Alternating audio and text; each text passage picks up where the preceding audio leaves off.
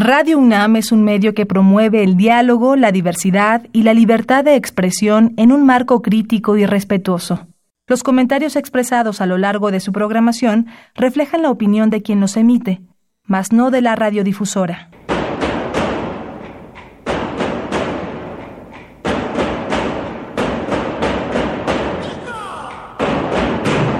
Discrepancias. Atacan a la universidad porque discrepamos. Viva la discrepancia, porque es el espíritu de la universidad.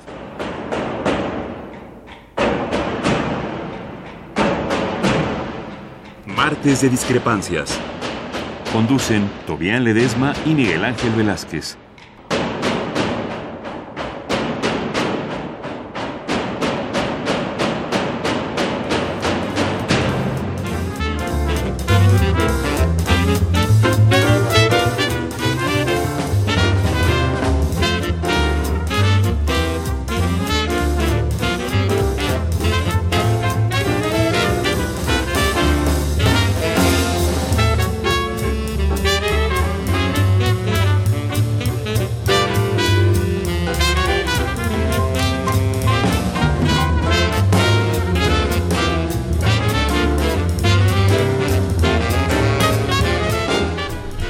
Muy buenas noches, gracias por estar con nosotros. Esto es Discrepancias. Estamos en Radio NAM y en nuestra cita de los martes a esto, a las 8 de la noche, con todas las ganas de poner a ustedes en el círculo, en el circuito de la reflexión, para tratar de ver de una mejor manera el tiempo que vivimos. Desde luego hay cosas que tenemos que que darnos cuenta que están quedando en el aire y que han generado una serie increíble, increíble, de, podríamos decirlo así, de cuestionamientos hacia el nuevo gobierno federal que no quedan claros. No nada más es lo que ya hemos comentado sobre la presencia militar en el país, la amenaza que hoy hace el señor Durazo, este tipo que eh, no sé de dónde lo sacó el presidente López Obrador, pero eh, hoy dijo casi casi, a ver señores, o crean la Guardia Nacional o regresamos a los militares a sus puestos y háganle como, como quieran. Y, y esto en, un, en una rabieta entre legisladores y funcionarios que deja como siempre fuera a la gente. Parece que al Señor no le importa en absoluto qué suceda con la gente, que se sigan muriendo total. O es como nosotros decimos o no es. La gente que se muera. Parecería el, el mensaje del señor Durazo, que ni siquiera da una esperanza de poder hacer cualquier otra alternativa o, proponer alguna alternativa que diera paso a algo que no fuera tan definitivo como pues regresamos a los militares, a los cuarteles.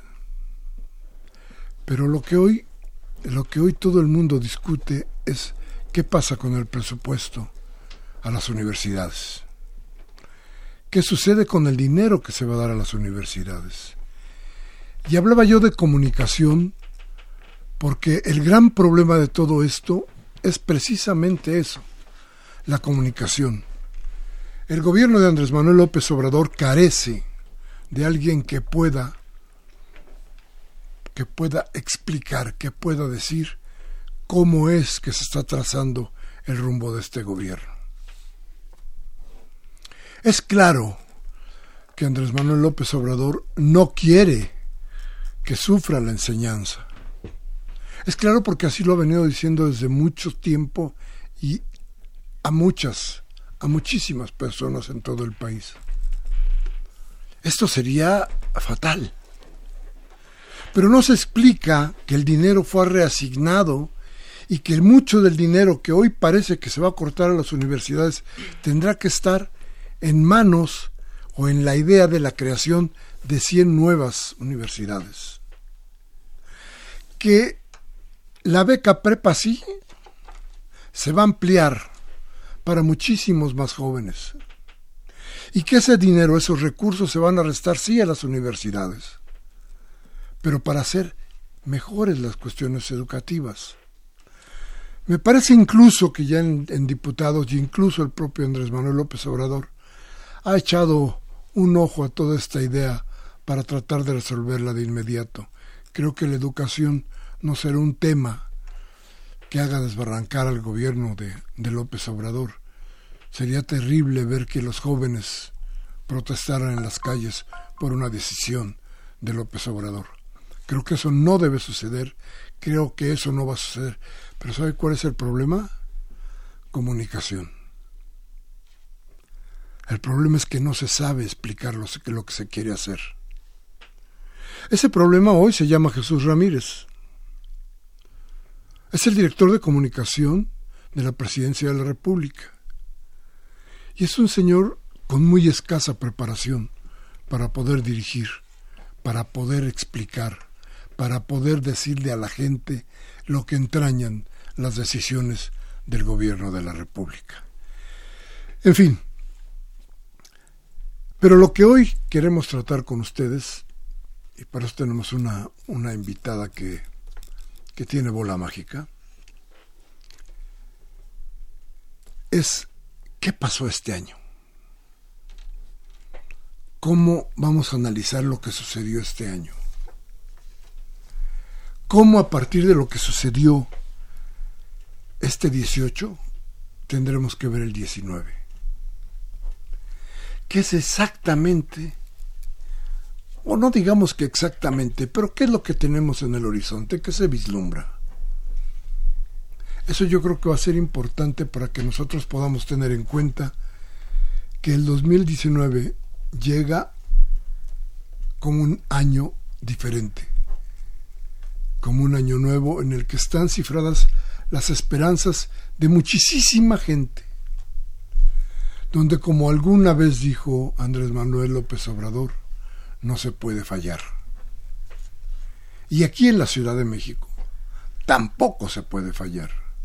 Quizá aquí, menos que en cualquier lugar de la República, se puede fallar.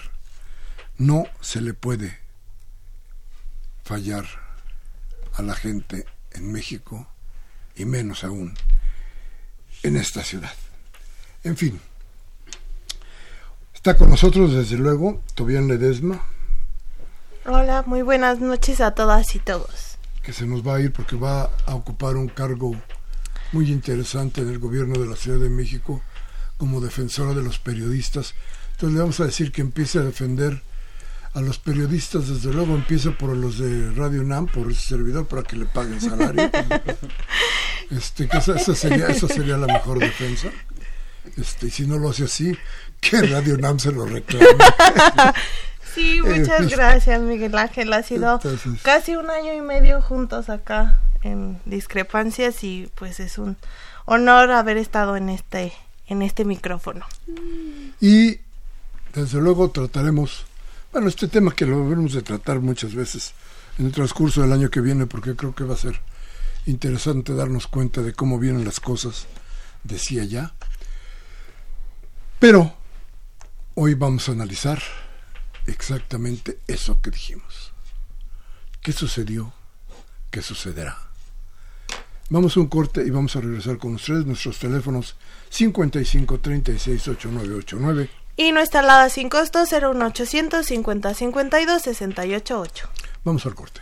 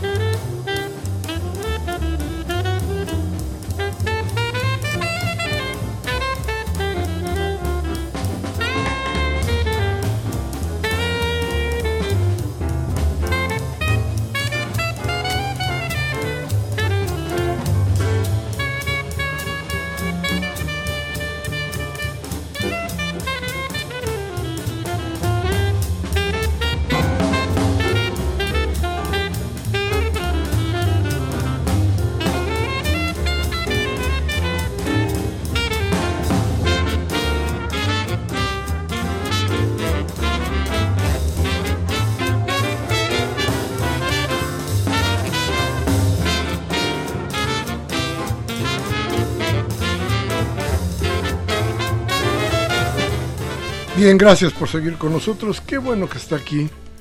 Este, además de todo, quiero decirle que es nuestro último programa del año.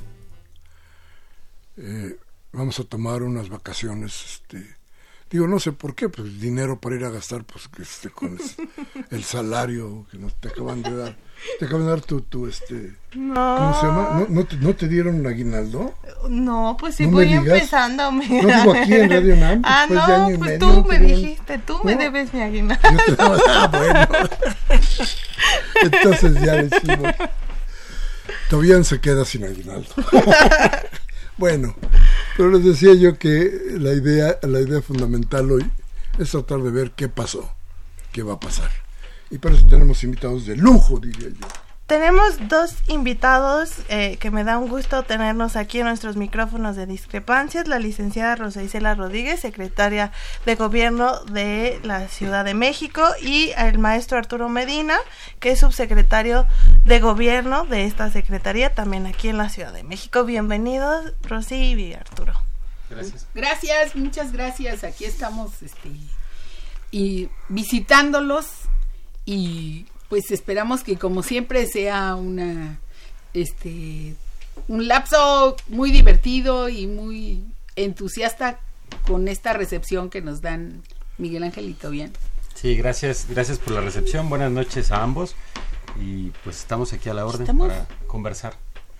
A ver, Rosicela, tú eres una mujer dedicada a la política, dedicada de tiempo completo a la política. Desde hace mucho tiempo político. Una mujer que ha participado ya en tres gobiernos, en cuatro gobiernos, que ha estado metida, que ha estado metida en la entraña del monstruo, que conoce las tripas del monstruo y que ha batallado desde muchas partes, desde la Asamblea Legislativa como directora de comunicación hasta hoy como secretaria de gobierno, de este gobierno, del primer gobierno que encabeza una mujer electa, desde luego. Entonces, pero dime, a ver, este año fue importante. Este año parece que va, habla de un verdadero cambio. ¿Cómo lo sentiste? ¿Cómo lo viviste? ¿Cuál fue la diferencia con lo otro? ¿Qué viene? Este, pues sí, Miguel Ángel, sin duda que 2018 es un año que es una eh, un antes y un después de 2018.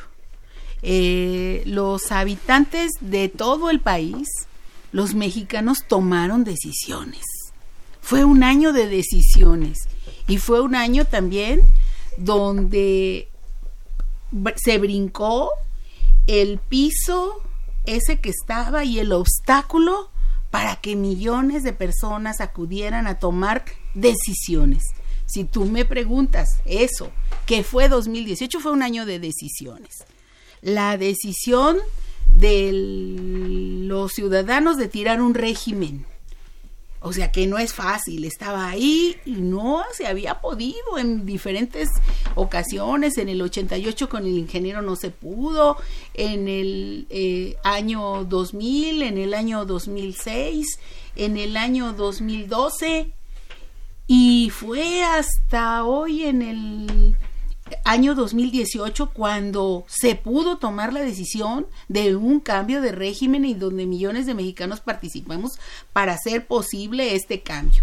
Entonces, imagínate si no será importante, imagínense el querido auditorio, la toma de decisiones de todas las personas que dijeron, vamos por un cambio de régimen y eso es, estamos hoy en los albores del 2019 de iniciar ya un cambio en el camino hacia un cambio de régimen, de decisiones. ¿El año de la gente, dirías tú? El año de la el año de los mexicanos, el año de las decisiones. Una decisión tan importante de seguimos con lo mismo o cambiamos. Y hubo un cambio, eso sí. La gente decidió el cambio y nunca se había visto que un presidente tuviera 30 millones de votos. ¿Dónde? Entonces, eh, fue un ya no queremos lo mismo y vamos por un cambio. Ya no queremos neoliberalismo, tiene que haber un unas decisiones democráticas y tiene que haber cambio, que es lo que viene, un cambio en la política económica, un cambio en la política social, un cambio en las diferentes formas de participación, un cambio en la no en la corrupción, este que no quiere la gente corrupción, que quiere que los recursos se inviertan en programas, que no quiere que haya este que quiere que haya transparencia y pues quiere que tomemos decisiones. O sea, que las diferentes eh, instancias y que encabezan servidores públicos, diferentes entes públicos, tomen decisiones sobre cada una de las acciones que va ocurriendo diariamente. Y pues bueno, con lo que respecta a nuestra jefa de gobierno, lo está haciendo en la Ciudad de México diariamente. Diariamente ha estado en estos eh, pocos días que van, pues apenas fue el 5 de diciembre que ella llegó y hoy es día 18 y pues durante todos estos ya siento que han pasado como seis meses porque es de día y de noche y además aquí entre nos nos trae cortitos, ¿eh? Tronándonos deditos y caminen derechitos y desde la mañana hasta la tarde, ahorita todavía estamos este, trabajando, pero entramos a las seis, seis y media y ella llega a las siete y a pedir resultados como si ya pasaran muchos días. Entonces, bueno, pues sí hay un cambio.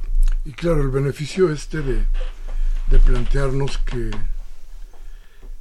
que apenas hay unos días de gobierno, pero que tienen un significado enorme, los Isela, cuando nos damos cuenta del número de muertos que hay todos los días, de la violencia desatada, que claro, parece herencia, pero de pronto tampoco se ve luz al final del túnel. E, eso es, eso es significativo en el 18, ¿no? Se destapó la, bueno, es que ya veníamos de un proceso que de hace varios años. No es un proceso nuevo el tema de violencia. Ya, si tú me preguntaras por qué eh, la gente tomó decisiones, no solamente es por la corrupción. Nosotros creemos que es el clima de violencia de todo el país, el primer eh, tema en el que las personas sintieron que su seguridad, la seguridad de su vida y la seguridad patrimonial ya no la tenía. Entonces, pues esa es la principal exigencia y es el principal reto. O sea, no hay otra cosa en la vida de los mexicanos, en la vida diaria, que les preocupe más que la inseguridad. Todos lo sabemos. Es una cuestión común sentarnos en las mesas y estar hablando que ya saltaron a tal, que ya le pasó a un secuestro a tal. Entonces, queremos cambiar esa dinámica. Queremos poner un alto precisamente a la serie de violencia que hay en la ciudad por lo que a nosotros corresponde y en el país también como movimiento y como personas que estamos llegando. Y estamos en estos días con la doctora Sheinbaum este poniendo este los ladrillos eh, poniendo el andamiaje en eso estamos ahora para empezar eh, a dar resultados. Hoy estamos viendo en qué zona va a estar eh, qué policía, qué ministerio público, en qué lugar va a estar, cómo nos vamos a coordinar con los alcaldes, cómo nos vamos a coordinar con el gobierno federal, qué es lo que exactamente se tiene que hacer ante los señalamientos de eh, muchas personas que están siendo este, imputadas como delincuentes, cómo es que tiene que actuar la policía, cómo se tienen que defender los derechos humanos, aquí está Tobián para decirlo. Este, y entonces, bueno, ¿qué cosa es exactamente lo que está esperando la ciudadanía? Que se actúe, que no haya impunidad, que se pare la violencia. Entonces, eso es el plan de trabajo que estamos haciendo todas las mañanas, todas las mañanas, porque pues aquí Arturo no me dejará mentir que tenemos que llegar bien tempranito y estar atentos y despiertos, ¿eh? temprano y sin sueño. Y sin sueño, así que nos dice, duerman rápido y regresen. Es una broma. Fíjate que de las cosas que, que se plantean en el, en el 18, Rosicela, yo te pediría que me dijeras cuáles son, digamos que los, las tres o las cuatro preocupaciones que se plantearon en el 18 y que tendrán que ser respondidas de alguna manera en el 19. Me refiero, por ejemplo, a cosas que explotaron en este año que termina. No solo la violencia, la movilidad. Pero además de la movilidad, Rosicela, además de la movilidad, tuvimos enfrente otros problemas que, que hoy tienen que estar en la agenda necesariamente del gobierno de la ciudad. Por ejemplo, el agua. Entonces, estos, estos asuntos que pareciera que están, que están, que no están en la agenda, o que están en la agenda pero que no les no hemos visto bien a ver cómo será el proyecto, cómo lo van a ver, cómo lo estás viendo, si plantean esto de generar el nuevo horizonte para la ciudad. Sí, mira, eso es importantísimo lo que acabas de decir. La jefa de gobierno y el gabinete del agua, el, de, el gabinete sustentable, precisamente con la eh, con, la parte del sistema de, aguas de la Ciudad de México, SACMEX, está reuniéndose todos los días a las 9 de la mañana. Termina el gabinete de seguridad y la segunda prioridad es el gabinete del agua. La jefa de gobierno personalmente, diario, está viendo en dónde falló el agua, qué es lo que se tiene que hacer, eh, toda la parte técnica. Yo siento que esta parte de construir eh, mejores vías para llevar agua a las personas es una cosa muy positiva. Yo no había visto, que me perdonen los anteriores jefes de gobierno, tanta constancia en una jefa de gobierno respecto de un tema que a ella le preocupa y está todos los días este, viendo, a ver esta colonia, a ver qué vamos a hacer con aquella, dónde están las fugas, dónde hay que empezar, cómo hay que tender la, las, este, todo lo relativo a la parte técnica. Aquí Arturo me puede ayudar exactamente qué es, este, la parte de lo que está ella checando totalmente, las vías. Sí, sí, no, en, en, efecto, como mencionas y como dice la licenciada Rosa Isela, el programa de la, de la doctora Sheinbaum se enfoca principalmente en tres temas. El tema de la seguridad eh, y que además eh, quisiera retomar un poco más eh, a fondo ese tema porque ella tiene un planteamiento de generar 300 espacios en la ciudad con que llamará pilares y a través de los cuales se va a propiciar una cultura de la paz. Es decir, el, el tema de la seguridad no solamente lo va a atender como un tema de reacción, como un tema reactivo al problema de la delincuencia, que sufrimos en todos en este país y en la ciudad, sino que también se va a ir a las causas que lo originan, a las colonias, y ahí se van a establecer estos centros. Eh, cada año se va a abrir un número importante de ellos hasta llegar a 300 y en ellos se va a propiciar la cultura de la paz a través de talleres, capacitación, eh, principalmente a mujeres, eh, con arte y cultura para los niños y los jóvenes, empleando a los mismos habitantes de las colonias y teniendo como destinatarios a esa población circundante de las colonias con mayor problemática de la ciudad. Y esto va a atender de fondo el problema delincuencial y, queremos con esto sustraer a esos niños, a esos jóvenes de conductas delictivas e incorporarlos a actividades deportivas, artísticas, culturales. Educativas. Eh, y educativas también porque va a haber ciberescuelas en estos pilares y darles herramientas para enfrentar de una mejor forma eh, la vida, la vida en la comunidad, la vida laboral, porque también se enseñarán oficios, eh, habrá capacitación y también se, eh, se, establecerán formas de inserción laboral en las empresas con las que se tenga acuerdos, alianzas y convenios para entonces abatir el tema económico que se ha argumentado que en muchos casos genera delincuencia, el tema de la descomposición social a través de la cultura de la paz, eh, y también con las herramientas del arte y la cultura que siempre nos hacen falta, nunca están de más y nos ayudan a ver desde otra óptica la vida, ¿no? Ese desde el tema de la seguridad.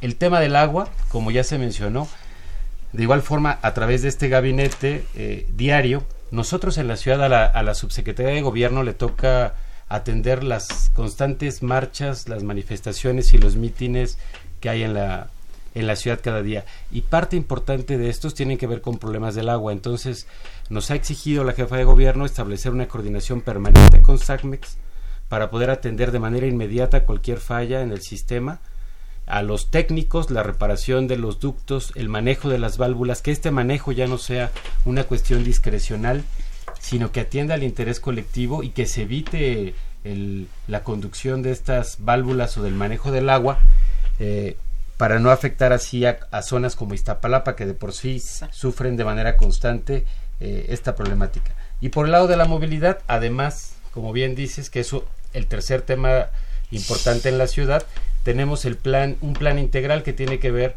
no solamente con el transporte público, con el metro, eh, con el metrobús, sino también con un sistema alternativo eh, en varias zonas del, de la ciudad, como la Gustavo Amadero, como Tlalpan, como Álvaro Obregón Contreras, que es un sistema de transporte de metrocable que, va, que, que, se, que ya empezó en sus estudios preliminares y que, se, y que se iniciará en los primeros tres años con este sistema. Es decir, hay todo un plan integral para transformar la ciudad, no solamente en su infraestructura, que es fundamental para poder contar con servicios públicos adecuados, sino también en la percepción que tengan nuestros niños, jóvenes y la gente en cada una de las colonias.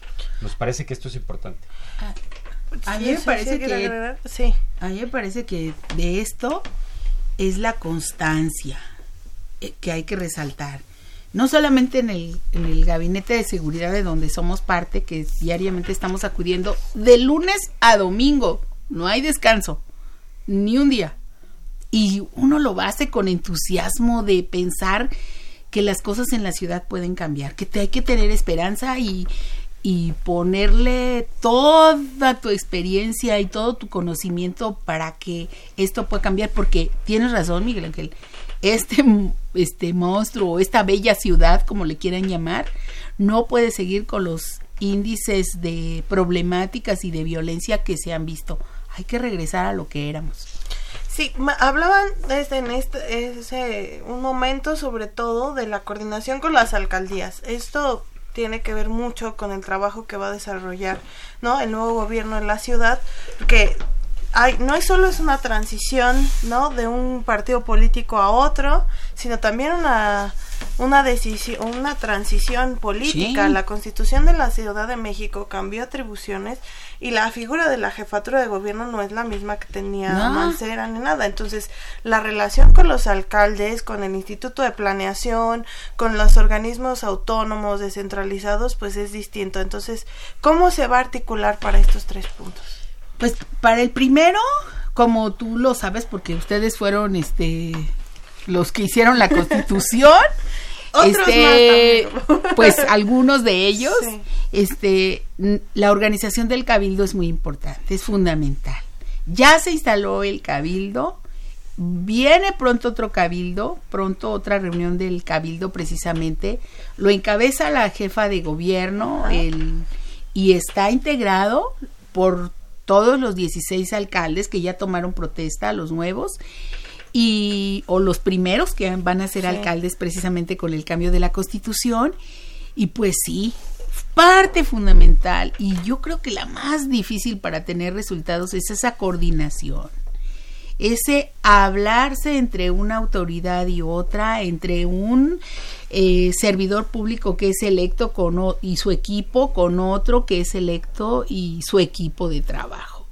Creo que si se puede lograr esta buena coordinación, podremos salir adelante rápidamente de los problemas porque pues es solamente que sumando unos a otros y no echándonos la pelotita que le toca tal y le toca tal, sino más bien sumando. Ahorita venimos de una reunión con este de tantas de las que tuvimos en el día hace un, hace un rato con el alcalde de, de, de aquí de allí de Cuauhtémoc, ¿no? Aquí es Benito Juárez.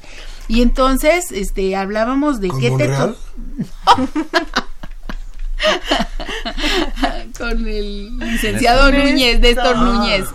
Y entonces, este, lo que hablábamos es, este, ponernos de acuerdo y que no haya, este, más, eh, que no nos dividan las cuestiones políticas ni mucho menos, sino que se trate de trabajar de la mejor manera en un programa y ver cuál es el tramo de responsabilidad de cada quien y salir adelante. Es un decir, ¿cómo se sale? Por la pregunta que hacía Tobian, pues mucha comunicación, mucha constancia, no dejar las cosas, sino poner, eh, poner la estrategia y el plan de trabajo en el centro de cada cosa, porque pues de pronto te pierdes, de pronto te pierdes en lo urgente y no en lo importante. Entonces piensas que o te imponen la agenda y de trabajo y dejas de ver el plan de trabajo que tienes como la responsabilidad mayor.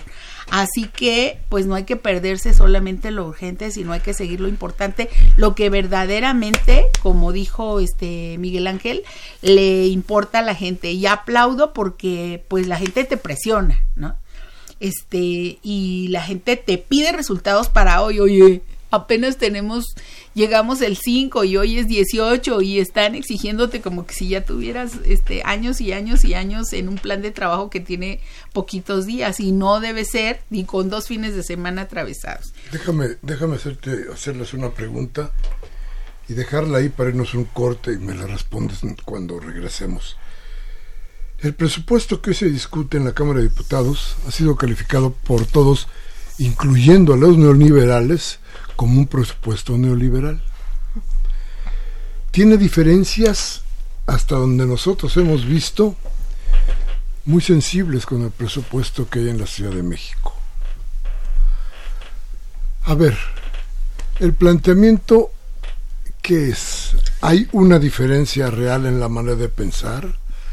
¿Por dónde están tomando cada quien? Hay datos muy claros de por dónde van los rumbos. Aquí en la Ciudad de México no hay un club de, hombres importantes que esté dándole aire a las velas del barco de la República. No hay aceptación para que un militar entre o para que los militares manden en la ciudad. No hay una serie de datos que nos están diferenciando de eso que hoy está planteando muchos, insisto, hasta los neoliberales, diciendo el presupuesto es neoliberal, con una diferencia en el, en el quehacer del gobierno de la ciudad. Vamos a ir al corte y al regreso no la respondes si fueras tan amable, no la responden si fueran tan amables. Nuestros teléfonos 55 36 8989 y nuestra alada sin costo 01800 50 52 688.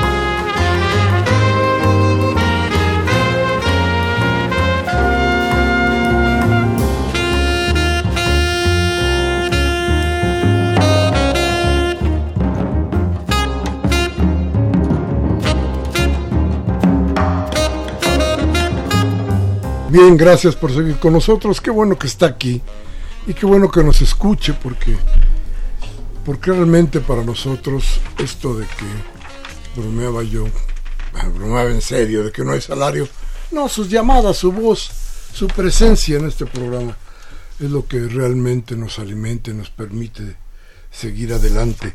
Y hoy desde luego, hoy con esta esta plática con Rosicela Rodríguez, que es secretaria de Gobierno de la Ciudad de México, y Arturo Medina Padilla, que es subsecretario de Gobierno también en esta ciudad. Y antes de irnos al breve corte que tuvimos, nos preguntaba yo si existía diferencia entre el gobierno de la ciudad, entre el quehacer del gobierno de la ciudad y el quehacer del gobierno federal. No se parecen de, desde luego en el tamaño de responsabilidad, pero, pero de pronto planteándonos que son astillas del mismo palo, uno pretendería que siguieran por el mismo camino. Sin embargo, yo quiero escuchar Yo quiero escuchar cuál es la visión de Rosicela y de Arturo sobre el asunto. Rosicela, por favor. Este, mira, evidentemente, pues que es el mismo origen, pero son responsabilidades distintas, ya lo dijiste tú. No es igual una ciudad que tiene 9 millones de habitantes a un país que tiene más de 110 más 120 millones de habitantes. Entonces, las consideraciones a veces son distintas y la responsabilidad sobre la política económica de un país pues es diferente de una cuestión solamente de una ciudad. Nosotros estamos en la espera, por ejemplo, de las participaciones federales. Eh, el sistema es nacional y todos los gobernadores pues dependemos mucho, todos los gobiernos locales dependemos de la decisión que a nivel federal se tome. Así que, pues no le voy a entrar a tu esquema de diferenciación entre Claudia Sheinbaum y el presidente de la República, López Obrador. Hasta ahí no le entro, no tengo una convicción de ir a una, este, a, a siquiera delinear y pensar que van a llevar una política distinta, digamos el origen, el pensamiento, pues digamos, es este igual, pero las decisiones que cada quien tiene en su ámbito son totalmente eh, cada quien en el ámbito de sus atribuciones y de lo que marca la ley. Perdóname que sea así. Ahora, pues no, los dos tienen preocupaciones muy similares en cuanto a la preocupación que tienen por la gente, en cuanto a la decisión de no a la corrupción, en cuanto a los lineamientos generales, digamos que son iguales, ¿sí? muy similares.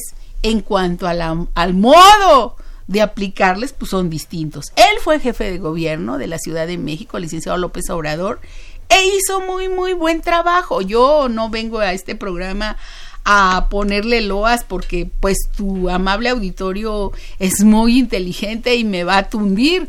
Pero lo que sí quiero decir es que él dio ejemplo de cómo se gobierna la ciudad, tan es así que el voto popular lo le, le dio este el, el aval en esta ocasión en 2018. Entonces, eh, simplemente lo que te digo es, pues cada quien tiene el modo de aplicar la política pública, a veces los califican al contrario de que la doctora Sheinbaum hace eh, lo que le dice el licenciado López Obrador, no, simplemente que ellos no tienen diferencias y que están trabajando de manera coordinada, conjunta para tener resultados, que eso es lo que importa finalmente a un gobierno cuáles resultados son los que vas teniendo en el día a día y cómo es que estás este gobernando para la gente, para los eh, para la clase marginada, para crear empleos, para eh, que los empresarios también creen empleos y pues pensando en todos lados, porque esto no solamente es desde un punto de vista eh, el fenómeno de la delincuencia, del desempleo, de eh, el fenómeno de la migración, en fin, no nada más es una este, visión, son muchas visiones y yo diría que son más bien eclécticos que toman de aquí, de allá, este, las decisiones y claro que la filosofía es de izquierda y claro que buscamos la justicia y claro que que tenemos este líneas así, pero pues el ámbito de sus atribuciones es diferente. Yo coincido totalmente con Rosa Isela porque, por un lado, eh, un, Estado, un país implica instituciones distintas a las que prevalecen en la ciudad. Tenemos un Senado que representa a las entidades de la República y que no representa en estricto sentido al pueblo. Tenemos el, la Cámara de Diputados que es la representación del pueblo y que además en ella participan todas las entidades eh, de la República. Tenemos 500 diputados, tenemos además a los mismos gobernadores que se aglutinan o que se organizan para tomar posiciones a favor o frente al gobierno.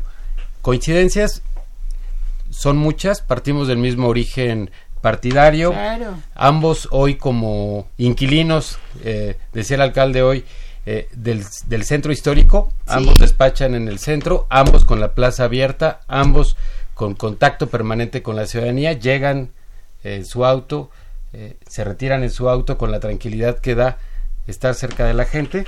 Creo que las eh, coincidencias son la austeridad, el combate a la pobreza, eh, como principio el combate a la, a la corrupción, luchar por la seguridad de la ciudadanía, eh, pero en general creo que sí hay diferencias sustanciales eh, que tienen que ver más bien con el ámbito competencial y no con los principios. Yo creo que si, si partimos de eso encontramos que las coincidencias son, son muchas y son de, eh, las coincidencias son de fondo. De forma, pues pueden, pueden encontrar algunas diferencias que pueden ser como la temática, la relación, por ejemplo, con los estados, con los, con los otros países, ¿no? las relaciones internacionales que si bien el gobierno de la ciudad tiene una oficina de relaciones internacionales, no, no, normal, no está normado en el derecho internacional y no tiene esa representación, ni, la, ni el impacto de sus declaraciones tiene una consecuencia como la, lo hace, lo sería la presidencia de la República. Bien decía Rosa Isela, hoy la política de migración es un tema importante, tenemos migrantes en el, en el país, el gobierno de la ciudad ha fijado una posición muy clara en el éxodo eh, que hace unos meses recorrió nuestro país, creando un puente humanitario y también el gobierno federal en últimos días ha fijado una posición eh, de acompañamiento en el tránsito de estos migrantes, no de represión, no de exclusión, sino más bien de protección a los derechos humanos, que ese también es un eje en común entre el gobierno federal y el gobierno de la ciudad. Pero sí, o sea, hay más coincidencias que es una cosa de forma, no de fondo. Eso, eso esperamos. Mira, yo, por ejemplo. Y, lo que dices de las universidades, ya te interrumpí. Ya dijo el licenciado que, que por supuesto que va a atender a las universidades y que quizá haya sido un error. López Obrador ya dijo que les va a dar suficiente presupuesto para las universidades. Ojalá y así sea. Sí, ya, o sea, sobre todo que estamos en Radio UNAM, oye, pero, no, pero, pero, no solamente el presupuesto para las universidades, sino también está el programa de apoyo a jóvenes, que es fundamental. Nunca había visto tanto apoyo. Más de 2.6 millones de, las universidades. todo eso, lo que yo decía, todo esto, todo esto tiene un, un, un vértice, una, una, una cosa en donde falla, y eso se llama comunicación.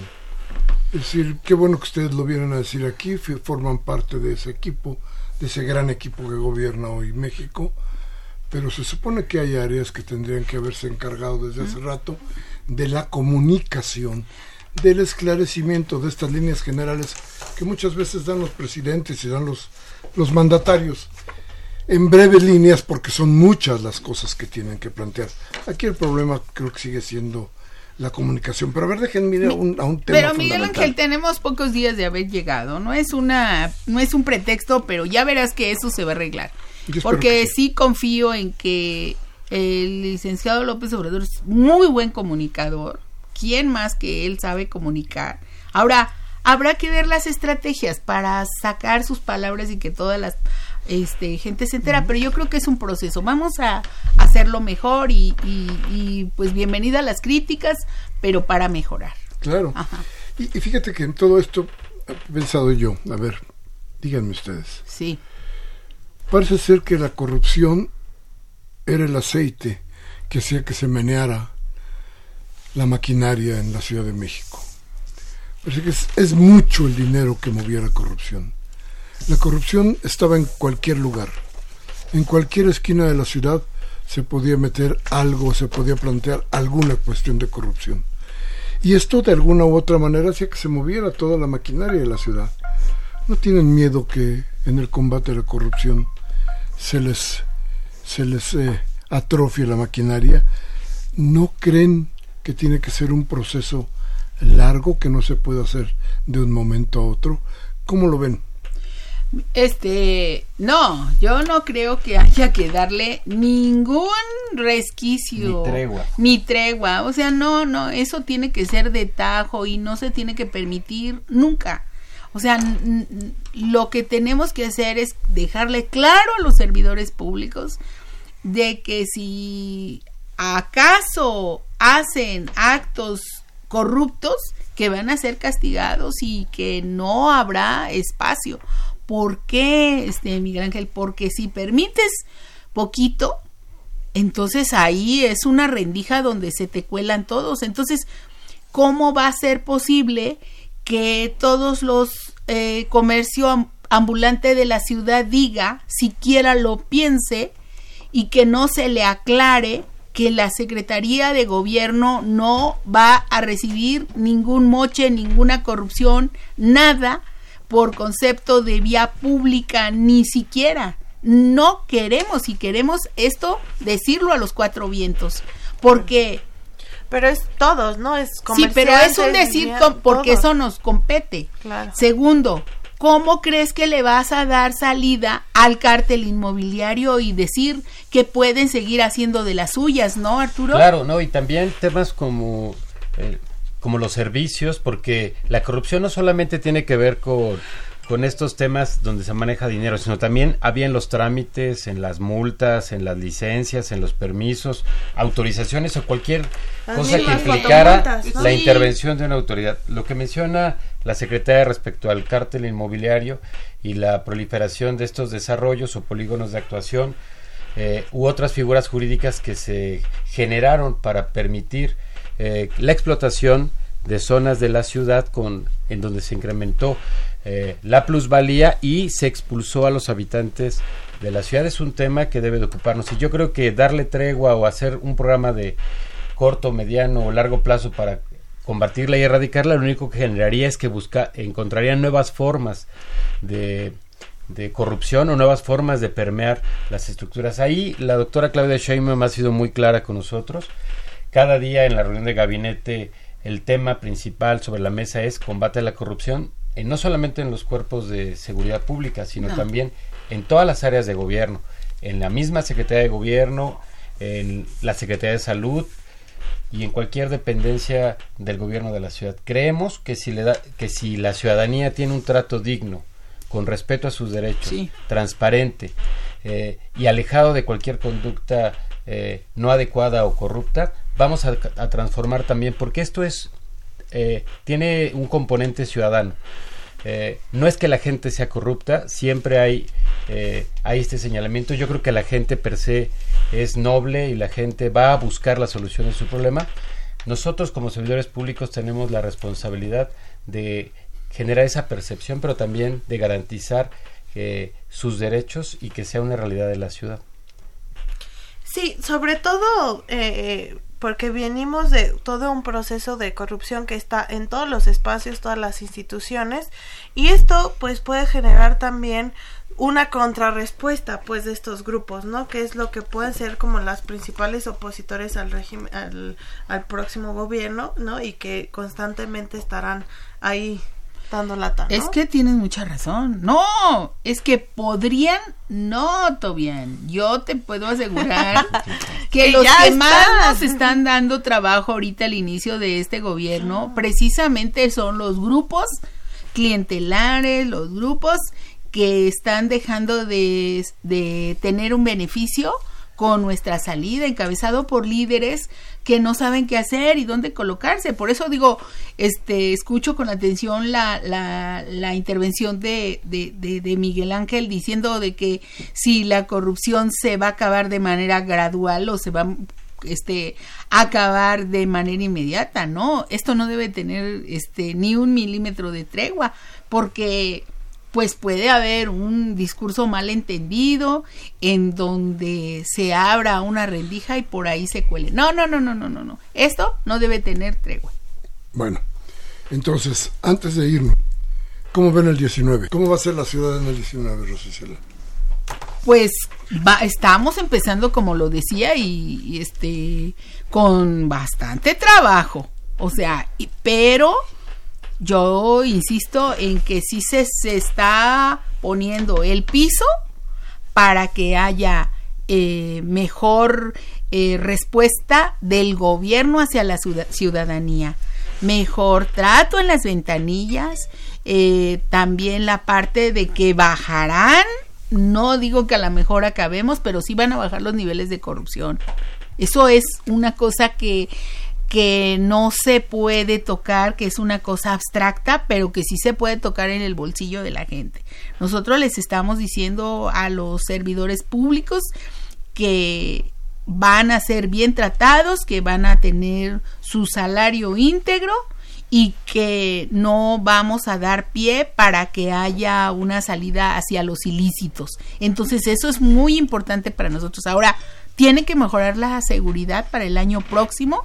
A lo mejor vamos a estar batallando los, las primeras semanas, los primeros meses, pero claro que tenemos que ver resultados. Este, la estrategia tendrá que verse en un mediano plazo y el tema económico también, porque habrá diferentes, este, habrá diferentes programas que beneficiarán a la economía de los hogares. Entonces vamos a ver el cambio, la seguridad, vamos a ver el cambio en el tema del, del de los programas de la parte social y también tenemos este derecho a pensar que va a ser una ciudad más tolerante porque no vamos a tener una persecución política, no vamos a tener una persecución que alguien esté en un espacio y quiera este, en un jardín y que, que, esté hablando mal del gobierno y que nosotros vayamos y acallemos esa voz. Tiene que haber más libertad y tiene que ser eh, una ciudad de derechos y aquí pues a Tobián le deseamos mucha suerte en lo que viene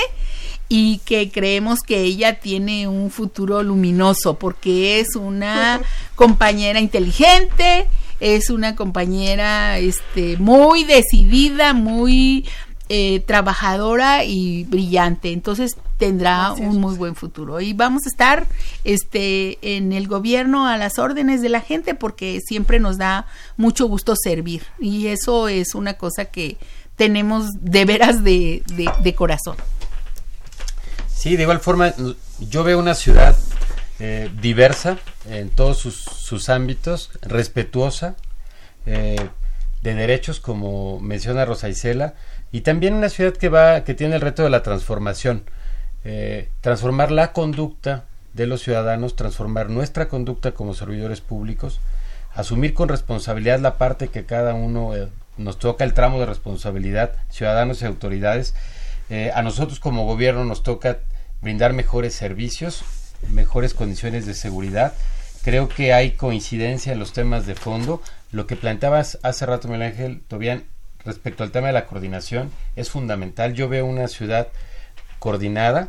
Vamos a trabajar o estamos trabajando eh, con, de la mano de todos los alcaldes y las alcaldesas en la ciudad, no importa el, el color y el origen partidario, ellos asimismo tienen el reto de trabajar con sus concejales y el cabildo será un nuevo instrumento. La constitución de la ciudad se eh, inicia plena, en plenitud el próximo año y y veremos cuántos de estos derechos se pueden ejercer, cuántos de estos derechos podemos garantizar. Eh, vamos con todas las ganas y veo la verdad que un 2019 promisorio eh, de felicidad para nosotros como habitantes de la ciudad y de mucho trabajo para las autoridades. Además con mucha esperanza porque está Andrés Manuel y López Obrador y Claudia Sheinbaum, entonces van a ver que estaremos mejor. Bien, nos vamos rápidamente a nuestras llamadas, a la voz de ustedes, que es lo más importante de este programa, Tobián. Pedro de la Rosa Cruz de Coyoacán. Quisiera hacer una denuncia. Soy maestro de la Casa de Cultura Reyes Heroles de la Delegación Coyoacán. Hace más de tres meses que a mí y a un grupo de maestros no nos pagan y no nos resuelven para cuando puedan hacerlo. Los pagos se hacen con los alumnos sus depósitos, pero mágicamente ese dinero desapareció y las autoridades no nos dan respuesta. No, no, no queremos que nos dejen sin dinero este fin de año. Bueno, vamos a pasar esa llamada donde debe ser. Arturo Badaguer de Benito Juárez, el problema de los inmigrantes, dice, lo originó George Soros. El cáncer de las delegaciones son los ministerios públicos.